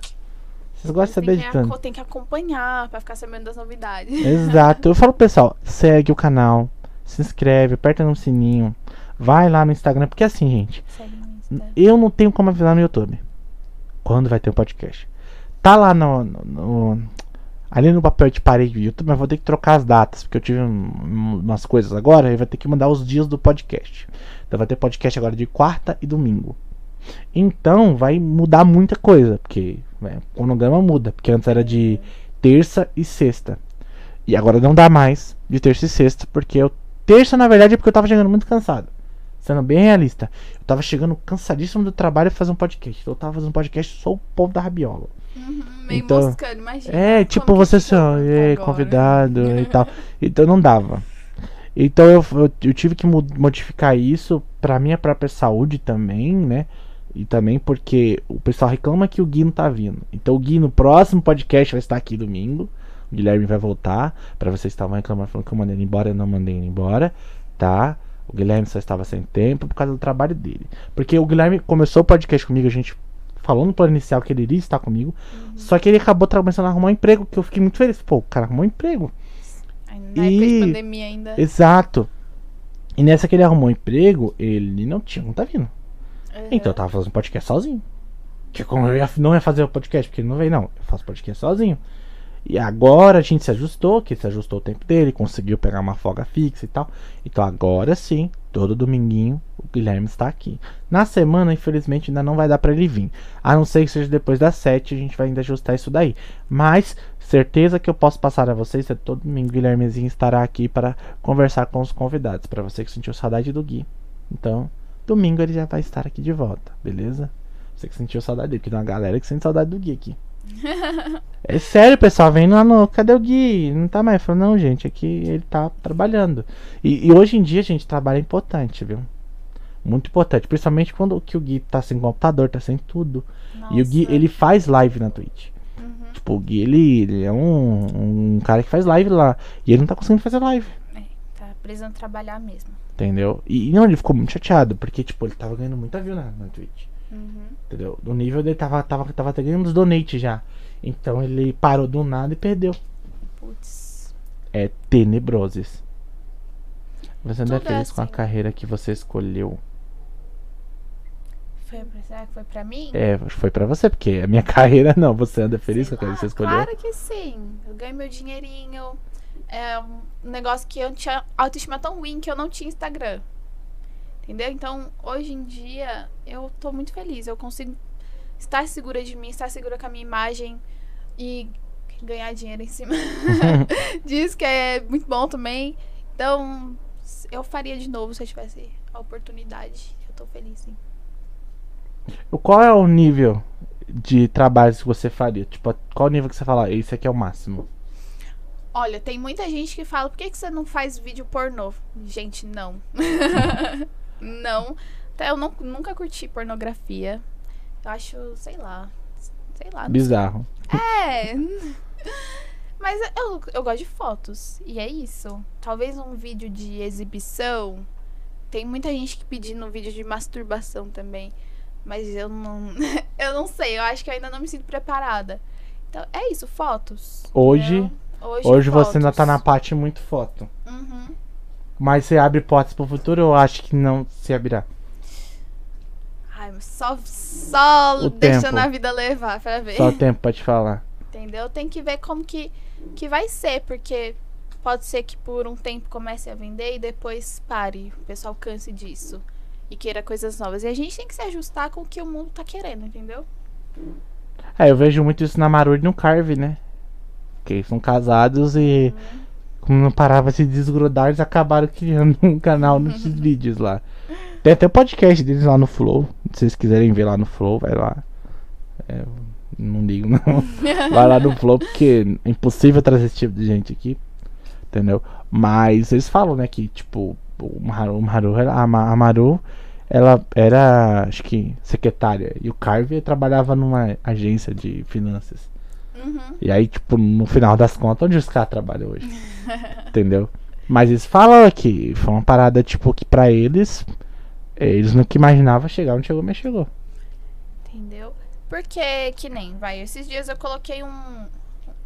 Foi uma enquete, né? Ou foi uma caixinha de perguntas. Qual cor de lingerie vocês gostariam de ver no, no próximo ensaio? Porque não é algo que eu tô fazendo só pra mim. Se fosse pra mim tirar foto só pra mim, eu tirava pra mim, guardava na minha galeria, mandava pro meu marido. Apenas. Eu quero agradar aquele pessoal que me acompanha. Mas é isso, gente. É, fotos. É profissional, no caso, é uma coisa profissional. É que o Entendeu? pessoal. É que assim, querendo ou não, é, é você tá trabalhando com pessoas. Uhum, Não importa. Quando a gente lida com pessoas, é complicado. sim. Eu acho que não existe uma pessoa que fala assim que podcast é lidar com pessoas. Graças a Deus até agora eu não trouxe nenhum convidado que eu tive conflito de ideias ou eu tive qualquer dificuldade pra conversar. Acho que até agora não. Uhum. Pode ser que venha, pode. Porque eu não peneiro meus convidados. Uhum. Eu vejo a galera que quer e quem quer vir, vem. Se a pessoa não quer, eu vou fazer o quê? Eu vou forçar? Não, não existe isso também. Mas até agora acho que não teve isso. Todos os meus podcasts foram muito confortáveis pra mim. Tan- Eu acredito também para os convidados que eu sempre pergunto, depois foi bem e tal. Nunca tive problema, falo com todos até agora. Não, nenhum me bloqueou no WhatsApp, nenhum ficou com raiva de mim, nenhum deixou de me seguir. Então eu acho que assim, é, é, é difícil. Porque como a gente lida com o ser humano, a gente não sabe se a pessoa gostou, se a pessoa não gostou. Então eu fico meio com receio. Eu várias vezes pergunto, gente, você gostou do podcast? Gente, você tá bem? feedback é sempre bom. Sabe? Você quer vir de novo? Por exemplo, a Ladopan, galera, eu vou ver se eu trago ela de novo aqui, porque o podcast com ela deu um, um pouco de problema, que ficou muito bugado. Era um dos primeiros podcasts e não foi pro Spotify, a pessoa ficou com raiva. Mas eu vou trazer ela de novo aqui. Aliás, eu vou conversar com ela depois. Não vou, ainda bem que eu lembrei, já falo com ela depois, pra ver se ela vem aqui de novo. Vai ter também um podcast agora com a Babitz e com o Lex. A gente tá ajeitando isso daí pra eles virem juntos. Porque, mano, o ramo do rap geek, principalmente, é um ramo que tá ganhando espaço. E foi uma coisa muito menosprezada por quem canta rap. Uhum. Por quê? Porque não considera o rap geek um rap. Eles falam que não é rap. Eles falam, ah, rap é o que nós faz na favela. Rap é não sei o Pode que, ser que tipo. seja uma- um tipo de apropriação cultural, né? Não, muita gente, por exemplo, porque a Babitz e o Lex também são brancos. O Lex é japonês, é família japonesa. E a Babitz é catarinense. Muita gente também chega a comentar comigo. Ah, mas, pô, tipo, eu tenho um amigo meu que é aquele que eu te comentei lá, o Mendes. Ele chegou em mim e falou, pô, é um dois branquelos fazendo rap. Eu falei, mano, normal, rap é rap. Eu Não acredito que isso. seja uma forma de apropriação cultural também. É tudo que, que é do preto e passa a ser do branco começa a ser aceito pela sociedade. Eu acho isso muito, muito chato. A gente não pode ter nada que é nosso, sabe? É muito chato. Eu não curto muito também, não. Ah, eu, eu não sei, eu não. É que assim, eu não tenho como dizer que eu entendo, porque não tem como.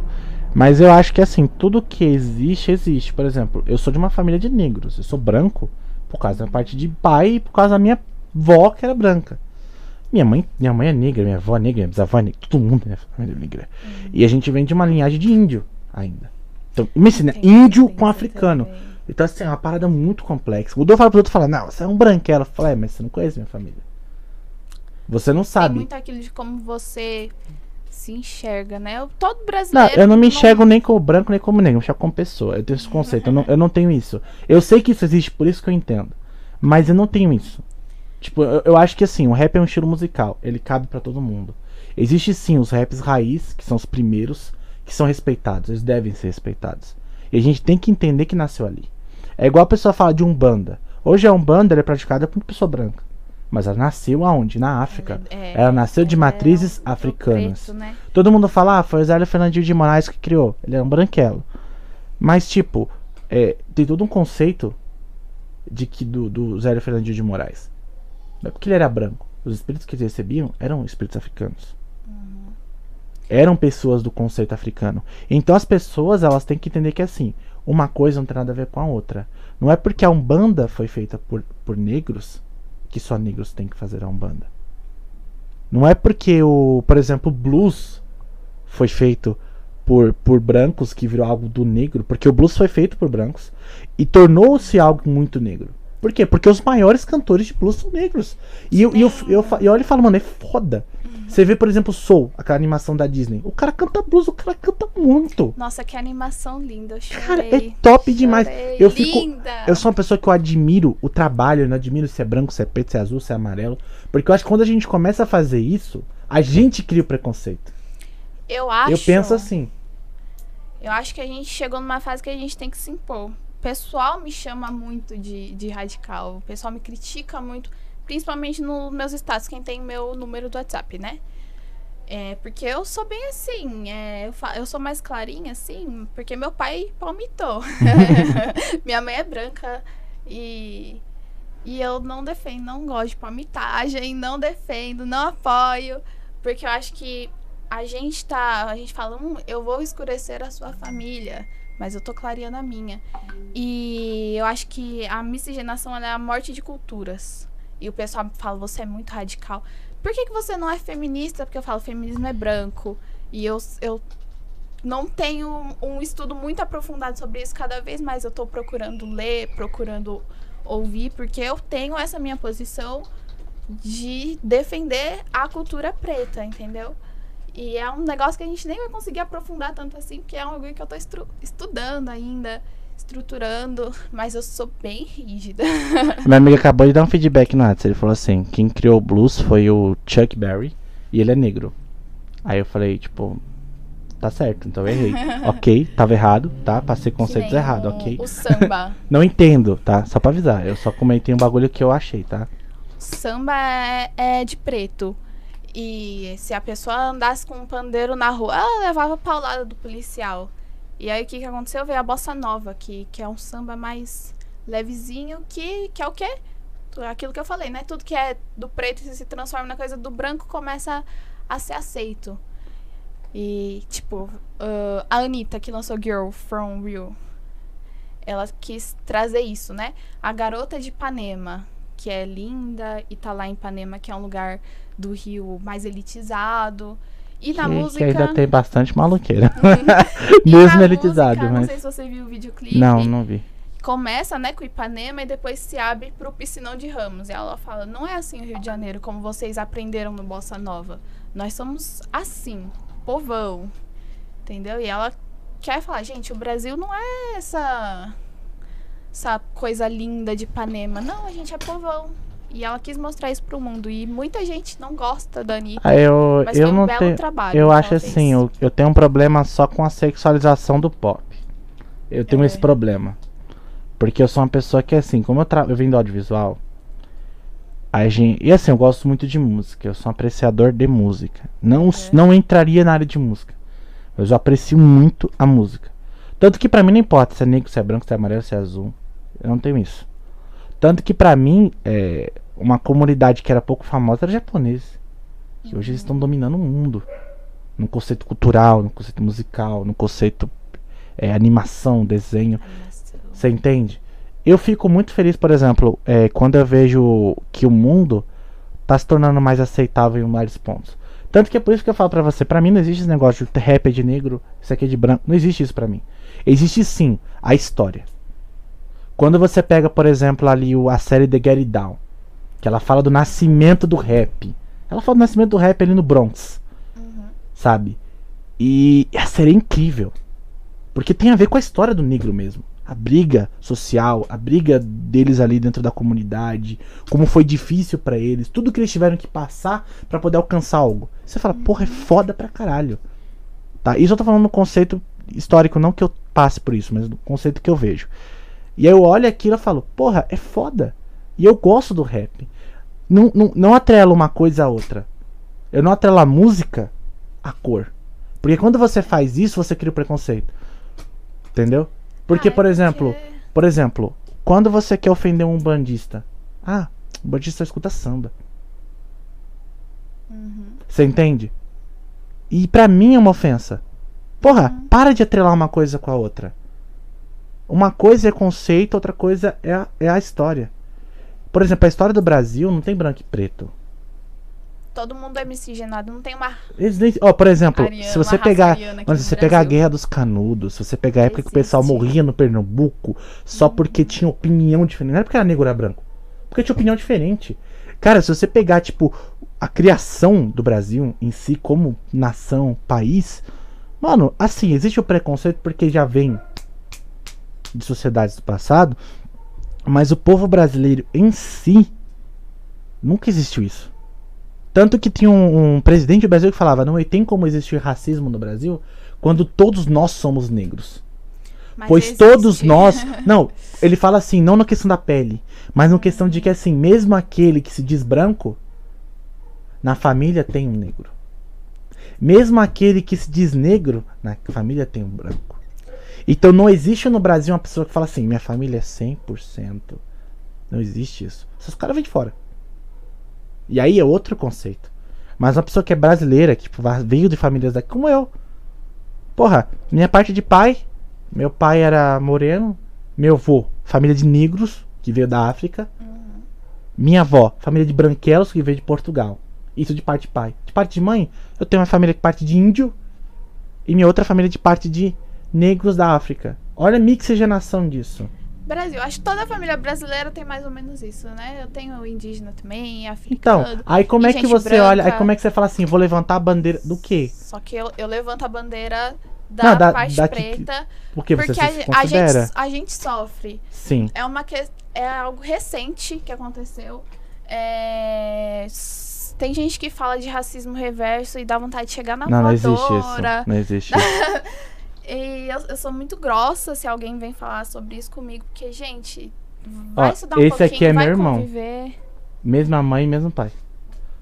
Ele é Meu irmão. né, escuro. Mesma mãe, nem mesmo eu. pai. Tá vendo? A diferença? Meu irmão, é que não tem foto dele aqui, que ele não tira foto. Ele é branquelo. Então. Branquelo. Entendeu? E minha irmã é assim, cafezinho com leite. Então, o meu irmão já sofreu preconceito. Assim, coisas que eu presenciei. É, sabe? mano, é a pior É coisa. parada horrível, cara. Horrível. Meu melhor amigo mesmo era negro. Uhum. Né? E que ele faleceu. E a pessoa que eu amava muito. Mano, era o Flávio. O nome dele era Flávio. Mano, é uma pessoa incrível. Eu, eu, eu falo pro Flávio, eu não sei que é negro, mas eu já passei coisas com ele que eu não gostei. Que as pessoas fizeram com ele simplesmente, sim, simplesmente porque quis, assim. Eram umas paradas que você olhava e falava, mano, por quê? Pra quê? Teve várias vezes, por exemplo, que a gente saía pra algum lugar e ele não podia entrar. Por que não? Porque ele não pode entrar e ficar e tá comigo. O que tem a Papo de ver? você ser seguido na loja. É muito ruim. É, nin- sabe? São paradas pessoal, assim. Às vezes gosta de falar. Por isso que eu falo esse negócio do rap, do branco de condomínio. A favela venceu. Você nunca teve numa favela, cara, pra falar isso. E a gente se revolta muito, porque todo mundo quer É que falar. alguns, né? Alguns, não Todo mundo quer todos. falar da nossa luta, mas vocês estão na nossa luta? Não, vocês não estão na nossa luta porque vocês não sofrem na pele de vocês o que a gente sofre. Eu acho que eu acho que o problema maior, eu acho que quando a gente fala de no caso do rap, existe dois tipos de rap no meu ponto de vista. A música e a história, como eu te falei. Existe o cara que faz o rap pelo movimento. E aí é uma coisa. Você tá levantando o movimento. Pra mim, quando alguém que não faz parte do movimento está lá, aí tá errado. Por exemplo, o Eminem. O Eminem é um cara que pode falar, ele pode falar do que é pobreza, porque ele foi pobre. Sim. Ele foi pobre, ele foi. levou tiros, o cara foi. passou por uma merda, ele pode fazer uma música falando disso. Entendeu? Você pode falar daquilo que você viveu. Exato. Agora, por exemplo, pega o 50 Cent. Você acha que o 50 Cent, negro, tomou não sei quantos tiros, tomou um tiro na cabeça e ainda ficou vivo. Pra mim, ele é o super-homem. Eu falo que o neguinho do cacheta, não sei se você conhece, é o 50 Cent do, do Brasil. Não, o Emicida, pô. O Emicida. Não tem um cara pra, pra contar uma história mais linda do que ele. Que o neguinho do cacheta é funk, né? Mas. Não, assim, é que que funk eu, não, funk eu não manjo tanto. Então funk eu deixo sempre minha opinião em a ver. Mano, funk eu eu tenho, porque o funk na verdade, o funk brasileiro e o funk mesmo, são duas coisas diferentes.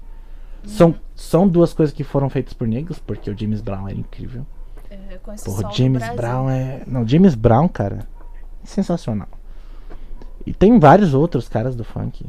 Que eu não lembro agora o nome, mas eu, eu conheço só o James Brown assim com o nome. Eu conheço várias outras músicas, mas James Brown é eu conheço por nome. Mas os dois movimentos são parecidos. É? Tanto que é por isso que o nosso funk se chama funk. Não conheço a história. É um negócio É, que é, a mo- gente. é porque assim, o funk ele aqui foi no Brasil criado. a gente cresce ouvindo nas ruas. O funk ele foi criado nas favelas, favelas, né, que na nos Estados Unidos chama chamada de comunidades. do Rio, né? Chique. Não, nos Estados Unidos. Mas Tem favela no nos Estados Brasil. Unidos. Não, o funk iniciou-se na favela do, dos Estados Unidos. É, Favela, porque é um lugar de pobre. uhum. Só que nos Estados Unidos naquele período, quem morava nas favelas? Era só negro. Como no Brasil. Sim. Quando o funk iniciou-se no Brasil, a massa, não dizendo que todos que estavam lá eram negros, porque no Brasil existia muito branco lá, mas a massa era negro. Tanto que, por exemplo, você pega o Marcelinho Carioca, é negro. E o cara iniciou ali o, o funk carioca. Claro que no início ele era muito ainda atrelado ao funk dos Estados Unidos. Tanto que se você pegar vários funks antigão, você fala muito parecido. Mas quando va- vai distanciando pra virar o que ele é hoje, por exemplo, pra mim o Cracolândia foi um dos, dos funks que mais entrou dentro da história do funk do Brasil do que os, os que são. Alok, né? Pra mim, ele é um dos funks que mais entrou na história do funk do que muitos outros que levantam a bandeira do funk. Uhum. É porque hoje em dia o funk ele é separado pela ostentação, o proibidão, o. Sempre teve o proibidão, só pra avisar o pessoal. O pessoal Ai, que gente, acha que. Proibidão é aqueles que é da hora de se ouvir no último volume, assim. gente, eu, eu gosto de tudo. Ah, mas eu falo pra você, eu mesmo, eu não tenho. Eu, não, eu sou uma pessoa que eu não vejo. Eu, eu, eu acho que o que mais me ajuda hoje é eu não ver nada por, por raça, cor. Eu tenho isso. Porque pra mim, cara, são pessoas. Eu tenho um conceito de pessoa. Pessoa é pessoa. Ela vai ter depressão se ela for negro, se ela for branco, se ela for azul, se ela for amarelo. Cachorro tem depressão, porra. Então é pessoa. Sabe? É, não dá pra você olhar e falar assim, ah, ele é negro automaticamente. Não existe isso, cara. Existe a história do povo que a gente tem que respeitar. Que no meu ponto de vista, tem que ser sim muita coisa mudada na sociedade, né? Por quê? Porque existem muitos paradigmas que ainda existem e são muito presentes. Mas dizer que as pessoas têm que ser separadas por raça, eu acho errado. Porque quanto, quanto mais segrega, quanto mais você segrega as coisas, mais elas ficam difíceis. É, é muito Entendeu? difícil porque a gente que é preto e a gente que tem essa luta, a gente vai olhar e vai falar, ah, a gente tem que ver todo mundo como humano. Mas o que, que garante que minha amiga branca da faculdade não, não vai ter um momento ali que ela vai falar uma frase racista? E qualquer, qualquer pessoa. E por que, que um branco pode falar de racismo, que tá tudo bem? Quando a gente começa a falar, a gente é chato. Então é, é muito difícil a gente olhar com esses olhos que você tá olhando, porque a gente Aí, Tem Eu, que eu andar acho que eu tenho esse olho o por pé- causa da minha família, A né? gente tem que ficar com o pé atrás pra todo mundo, pra todo mundo. A gente tem que ver. Eu tava num, num ambiente, todo ambiente que eu olho, hoje em dia eu olho diferente. Eu falo, nossa, só branco. Mano, eu passei por isso, eu passei por isso. É- Onde é foi? Você muda os olhos, você Cara, muda-. Eu tô tentando jeito. lembrar qual foi o lugar que eu fui que eu falei assim, mano, só tem branco. Onde foi que eu fui? Não, é, esses dias eu tava fazendo uma alta análise da televisão brasileira, verdade. SBT. Não, eu- não, alta análise. Eu parei ali e falei assim, quantos negros existem hoje na rede TV? Aí eu fui, zero. Quantos tem hoje na Band? Zero. Quantos tem no SBT? Zero. Eu vi um meme no SBT, só Tipo- branco trabalha. Aí você vê a Globo. Aí você fala, ah, a Globo é. A Globo é braço do mundo. Três. Thaís Araújo. Não, não. Você tá falando de ator. Ator não conta. Não. Por quê? Não, não conta porque ele não trabalha pra Globo. Ele faz o, a série, o filme ali e tal, a novela. Ah, sim. Porque se eu for contar a novela toda, a novela tem um negro, porra. Tem um negro. Não, tem. Eu falo assim, toda novela eles colocam um, dois, três. É, Mas aí tem. sempre é empregada. Entendeu? Depende. Depende da novela. Depende do, agora do, tá do modelo. agora. Mas se você parar Cara, o que, eu, o um que é uma parada que eu gosto, por exemplo, nos Estados Unidos, que eu super acho que o cinema lá evoluiu por isso, porque assim, você pega o filme Pantera Negra. Pra mim, ele foi o filme que mais é, brigou sobre racismo sem necessariamente falar sobre isso. É um filmão. Não, ele fala de racismo sem falar disso. O filme inteiro fala de racismo sem falar disso. Você já reparou isso? Não sei se. to- Todo mundo quer. Eu que eu conheço assisti fala. bem quando Não. lançou assim, eu tava com outra visão de mundo. Por exemplo, ainda. assiste hoje. Mano, os caras do filme todo ficam toda hora, ah, o Wakanda é um lixo, não sei o que, daqui a pouco passa um cara com um carro. E foda-se, o cara dá tiro no carro, o cara não pega e fala, onde que é Wakanda? Nossa, tipo, sabe? É umas paradas do tipo, ele tá falando sobre a evolução de um povo negro, porque Wakanda todo mundo achava que era uns matão lá, uns. umas- Sim, todo E a imagem que eles queriam que as pessoas tivessem deles. Que até no final do filme, o Wakanda vai doar tantos pra sei lá quem. Aí todo mundo dá risada, porque eles acham que o Wakanda não tem nada. Verdade, eu tenho uma vaga lembrança do Então, filme. e aí Pantera Negra é um filme que. Por que, que o Chadwick Boseman, a morte dele, foi tão impactante? Porque o cara, ele mostrou que você não precisa brigar por um espaço quando você simplesmente sabe como você chega lá. Por exemplo, o, o Michael Jackson é um cara que podia falar de racismo. E as pessoas não entendiam isso. Ah, mas ele ficou. Mano, ele podia, porque ele falou uma vez numa entrevista, ele falou assim: Vocês acham que vocês sofrem racismo, mas o pior é você ser negro e virar branco. Pior coisa, porque ele tinha Ele uma falou- doença. E Não, então, ele falou: Além de eu ser negro e eu ter me tornado branco, eu sou o fascismo do negro e sou o fascismo do branco. Entendeu? Porque até Você imagina dia não é a todo vida. mundo que sabe. Todo mundo. Ah, ele ficou branco porque. Não, ele tinha vitiligo, ele gente. Tem gente no Brasil com vitiligo, tá? Eu entendeu? já vi uma mulher aqui, mano. Aqui no bairro tem uma mulher com vitiligo. Uhum. A mulher era negona e ela ficou branca que parece papel. E o pior, tá? Vitiligo não é uma parada boa, não. Você não pode pegar sol. É uma parada tenebrosa, velho. Tenebrosa. usava maquiagem. Se você vê umas fotos do Michael, tem umas roupas que é tipo a manga é branca, que tem a mancha da maquiagem, porque ele usava pra cobrir uma E, mancha. e ele, uma vez, numa entrevista, ele falou: É. Você. vo- Ele que falava: Eu não ligo pra esse negócio de branco e preto. Porque se eu for ligar pra isso, eu vou ser a pessoa mais triste do mundo. Porque ele é um negro que virou branco sem querer virar branco. Só que ele, ou ele fazia o embranquecimento da pele, que ele teve que fazer depois, por pra poder ficar uniforme, ou as pessoas iam olhar pra ele e falar: Que monstro é esse? Que nem foi algum acidente, alguma coisa, alguma doença que ele tinha que ele teve que afinar o nariz. Foi por Porque- causa do, da, da Pepsi. Pegou cabe- fogo no cabelo dele, fodeu o rosto dele. coitado. Cara, tem, tem um vídeo do Então, Castanhari, gente, lá. nariz porque ele quis, Não, teve uma época que depois sim, ele, depois ele começou a mexer por estética. Mas a princípio, A primeira vez que ele fez a cirurgia no nariz foi por questão realmente, porque ele te, e- a- quando ele pegou fogo no cabelo dele, Gente, eu não, ele caiu num bagulho e meteu a cara. No, mano, foi tenebroso. Tem um vídeo até hoje. disso. Não, tem, Eu é porque que eu- assim, foi- que eu acho que você nem era viva. Eu acho que você nem era Sou de viva. 2001. Não, que você nem era vivo, isso aí foi em 90 e poucos. E. não lembro. Não, mas quando ele morreu, passou na televisão até.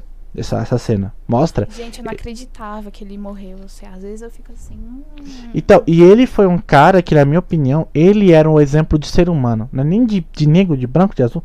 Porque ele falava, gente, não adianta esse negócio de você pensar em negro, branco, amarelo, azul, são pessoas. Quando as pessoas pararem de olhar para as outras por cor, elas vão começar a olhar por pessoas.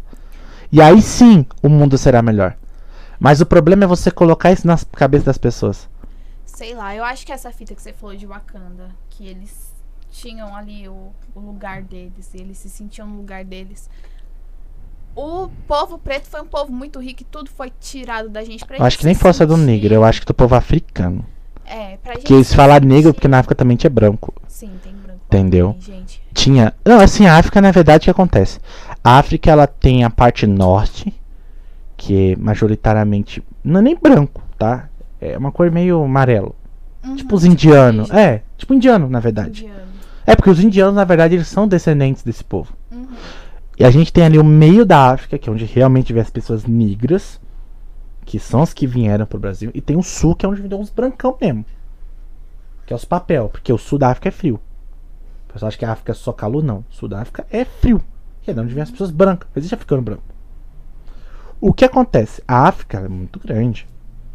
Enorme. Tá? Ela tem uma história que, se for parar pra ler, eu mesmo já cheguei a estudar muito sobre a África. Não tem como falar que eu estudei tudo, porque, porra, a África é enorme. Tem É muito país, é coisa. muita. Mano, eu conheço muitos africanos, eu converso muito, eu, sabe? Eu peço muita dica, eu pergunto bastante como que é lá. Tanto que eles falam, na África não existe racismo. Só que existe o preconceito entre eles mesmos. Tanto É que você. né? Não, tanto que o, um próprio conhecido meu falou pra mim que na época dos escravos. Isso eles estudam lá, tá? Eles estudam lá. Os próprios negros vendiam negros para os brancos. Não, sim, por causa Tipo, que eram tribos. Tipo, ele. o- Entendeu? O que que era uma parada- era uma parada da muito- Europa, eles. Na hora que eles foram ocupar o território, eles não, fa não falaram, ó, você vai ficar com esse lugar, esse lugar. Eles, Eles separaram misturavam. por régua, tá ligado? Então, nessa régua ficava um pessoalzinho de uma tribo e um pessoalzinho de outra que tretava. E, gente, tem treta em todo lugar. Hoje em dia, é, aqui Ah, no Brasil, Israel? crente treta com católico que treta com bandista, por que que lá não- eles não podem tretar com as tribos dele? Entendeu? Ah, era uma parada muito bizarra. Você acha que eu não venderia uma tia crente? Mentira! Não, mas é umas paradas que a gente olha. É. A gente olha assim, tem umas paradas que a gente olha e, e pensa assim, pô, é. Eu acho que o mundo tem que rever a própria história, sabe? E tipo, é o, é o que eu penso, sabe? Eu acho que, tipo, tem que. Hoje em dia tem que ser. É revisto muita coisa. Mas eu acho que as pessoas hoje têm que entender que a gente não tá mais no passado, sabe? Que a gente já estudou muito. E existem sim diferenças biológicas entre as pessoas, mas ao mesmo tempo são pessoas. Enquanto a gente não entender que são pessoas, o mundo não vai dar certo, sabe? Eu mesmo é, não posso falar que eu entendo de racismo, porque eu não entendo. Não sei. Se eu já, eu já passei preconceito por ser brasileiro. Por ser brasileiro? Já. Já. Isso já. Como assim? Já sofri preconceito porque quando eu viajei pra fora. E aí eles. Brasileiro, tinha tratado como lixo. Indiferente se você for branco, preto, amarelo, azul. que brasileiro se encontra em todo lugar Você então encontra tudo mais. ok. Não acredito. Passa. Nossa. Por ser brasileiro. Você passa. Salda. É, eu tô te falando. Eu, falo assim, não posso entender o que é racismo, mas já sofri preconceito. Tipo, de ter lugar e falar assim, não pode entrar brasileiro. Brasileiro não pode passar aqui. Tipo, É, coisas assim. Preconceito, racismo e discriminação É são muito parecido. coisas diferentes. Não, mas acho que o preconceito e o racismo são muito parecidos em alguns pontos, viu? Alguns pontos são muito parecidos. Tipo, ah, não pode entrar brasileiro aqui. Não, é que Sabe, dentro tipo, do racismo existe o subdivisões. preconceito. Mas o preconceito e o racismo são coisas diferentes. Eu tenho, Ah, não, sim. eu posso ter um preconceito sobre você, E, sei lá, não gosto, E não sei. e você sabe- mim, e você sabe o que é mais- usa e- camisa roxa é chato, então não vou ah, eu me receber acho minha chato. ca- Então não vou receber na minha casa porque ele tem camisa roxa. Também É um considero chato. preconceito, tá ligado? Porque eu não, não troquei ideia com você, não convivo com você pra saber se você é chato, só te julguei pela sua camisa roxa, porque um dia eu conheci um cara que tinha uma camisa roxa e era chato. Isso é o preconceito. Agora o racismo é algo estrutural, é algo em, em massa que todo mundo cresceu com isso, todo mundo cresceu com uma ideia de tudo é do branco, de que a, a beleza tá ali na, na loira. Cara, eu acho que quem passa muito isso é o asiático, né? O asiático, ele passa muito isso. Como assim? Porra, o asiático é o, é o, é o exemplo de preconceito, de, de, de racismo mesmo. Porque, eles porra, sempre querem estar diferente, não, né, você analisa, não? por exemplo, lá, mulher pra ser bonita tem que ser aquilo. Você pode ver em grupo de K-pop, já viu alguma gorda? É que eu não acompanho, mas verdade, Não, né? procurando, você não vai ver.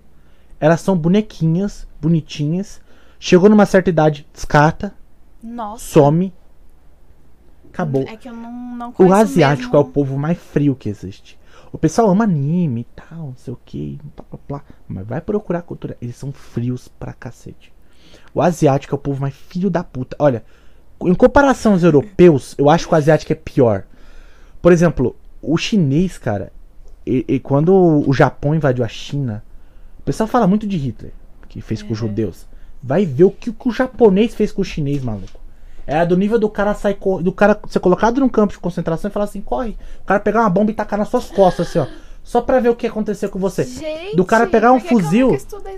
Cara, vai pesquisar sobre como foi o japonês, como os japoneses trataram o chinês na Segunda Guerra. Era tenebroso. Era do nível de eu colocar o cara numa geladeira e ficar olhando assim, ó. Até o cara morrer e falar o que acontece com o cara no frio. E deixar lá. E ficar só Nossa, olhando. Frios, tipo- né? São tipo, é, desse nível. desumanos. O japonês, eles são. Ele assim, não digo hoje, tá? Hoje eles mudaram muito. Mas é elitivamente dentro Mas da sociedade. rastros, né? Não, dentro da sociedade japonesa eles ainda são muito frios. Ficam rastros. Sabe? Tudo eles ainda são. um- Assim, com o tempo, eu acho que o povo japonês pode se tornar um povo mais amoroso. Não tão amoroso quanto a gente brasileiro é. Mas pode ser um pessoal mais amoroso. Mas a sociedade asiática em si, nem só japonesa, Hum. asiática, todo esse corpo indianos, que os indianos até são um pouco amorosos, mas nem tanto. Eles parecem ser um povo mais. Sim. Uhul. Eles são. É por causa das festas, na verdade. Porque o- o, o povo indiano. É que assim, cara, onde eu falo, quando a gente olha muito pra um lado, a gente nunca vê o outro. Tipo, por exemplo, é, lá na, no Japão, eles não têm problema com negro. Hum. Sabia? Eles têm racismo com qualquer pessoa de fora. Qualquer um. Qualquer um. Pra eles, o racismo deles é qualquer pessoa que não é japonesa. É qualquer. aquelas, né? Não, não se odeio você nem for- preto nem branco, odeio Se você humanos. for chinês, se você for chinês que a gente fala que é parecido com o outro, ele sabe a diferença. E é, é uma forma de preconceito a gente falar isso, né? Que um é parecido com o outro, que Sim. todo asiático é bom em matemática. é muito preconceituoso. Na verdade, isso. na verdade, você sabia que quando a gente fala isso que todo asiático é bom, na verdade é um pouco verdade. Sabe por quê? Porque o povo asiático, né, o povo asiático em si, eles são muito focados no quesito estudo.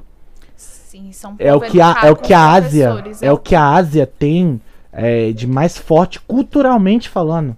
Isso é cultural. Sim. Eles, é, a as famílias que são japonesas, chinesas, é, indianas, eles focam muito no estudo. E eles têm um Muito, respeito enorme muito, pelo professor, muito. né? Tem porque, E, porque assim, Mano, eu acho mano, lindo. Pega. porque- É lindo e não é. Por quê? Ah, Pega, sabe um filme que fala disso? Karate Kid, é. do Jaden Smith. Que a menina, ela, ela quer sair com o menino porque ele é negro, não pode. E a família chinesa não aceita porque aquilo vai desviar ela do estudo.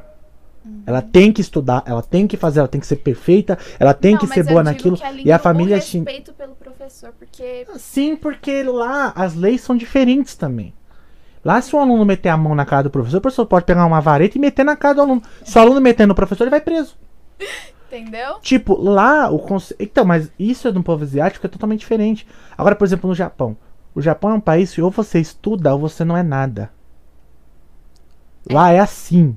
Você não entra no mercado de trabalho, isso em qualquer nível de mercado de trabalho. Porque lá, ou você é garota de programa, e eu não tô falando, tipo, do seu modelo.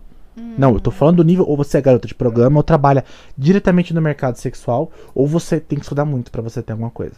Porque a sociedade lá funciona assim. Isso está mudando? Tá.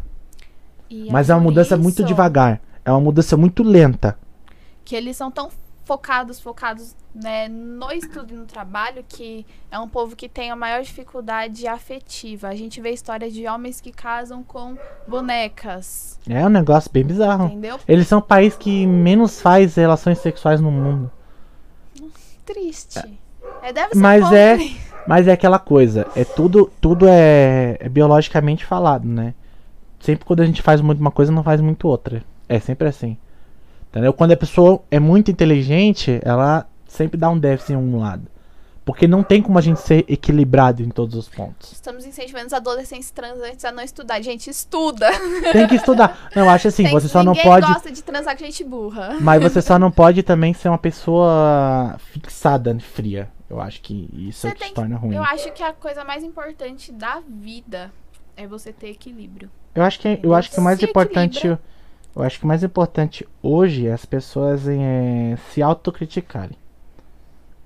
E Mas olhar o espaço consegue. delas. Não, então, mas você a partir do momento que você tenta, se quando você autossabotagem, muitas vezes. Não, depende, depende dos seus conceitos, eu acho. Porque a autocrítica depende dos seus conceitos.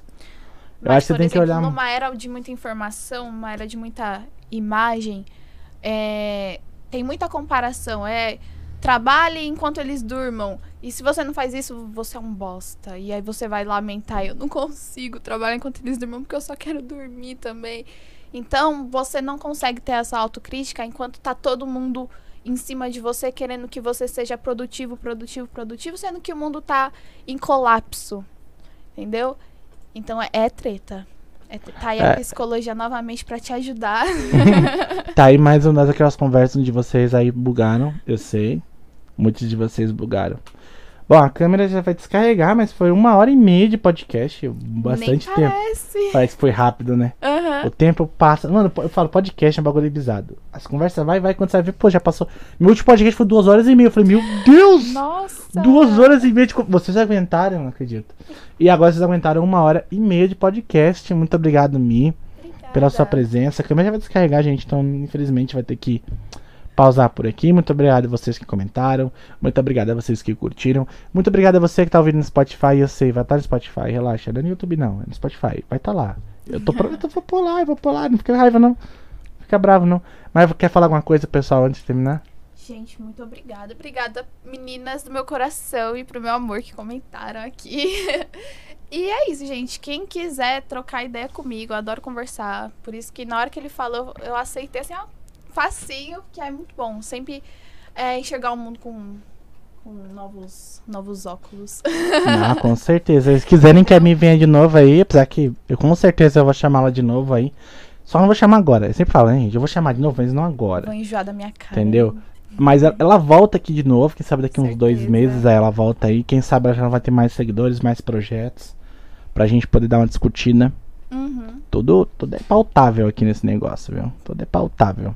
Mas é isso, muito obrigado a todos vocês. Um abraço forte no coração de todos vocês. Muito obrigado a vocês que nos acompanharam até aqui. Vocês aguentaram muita coisa.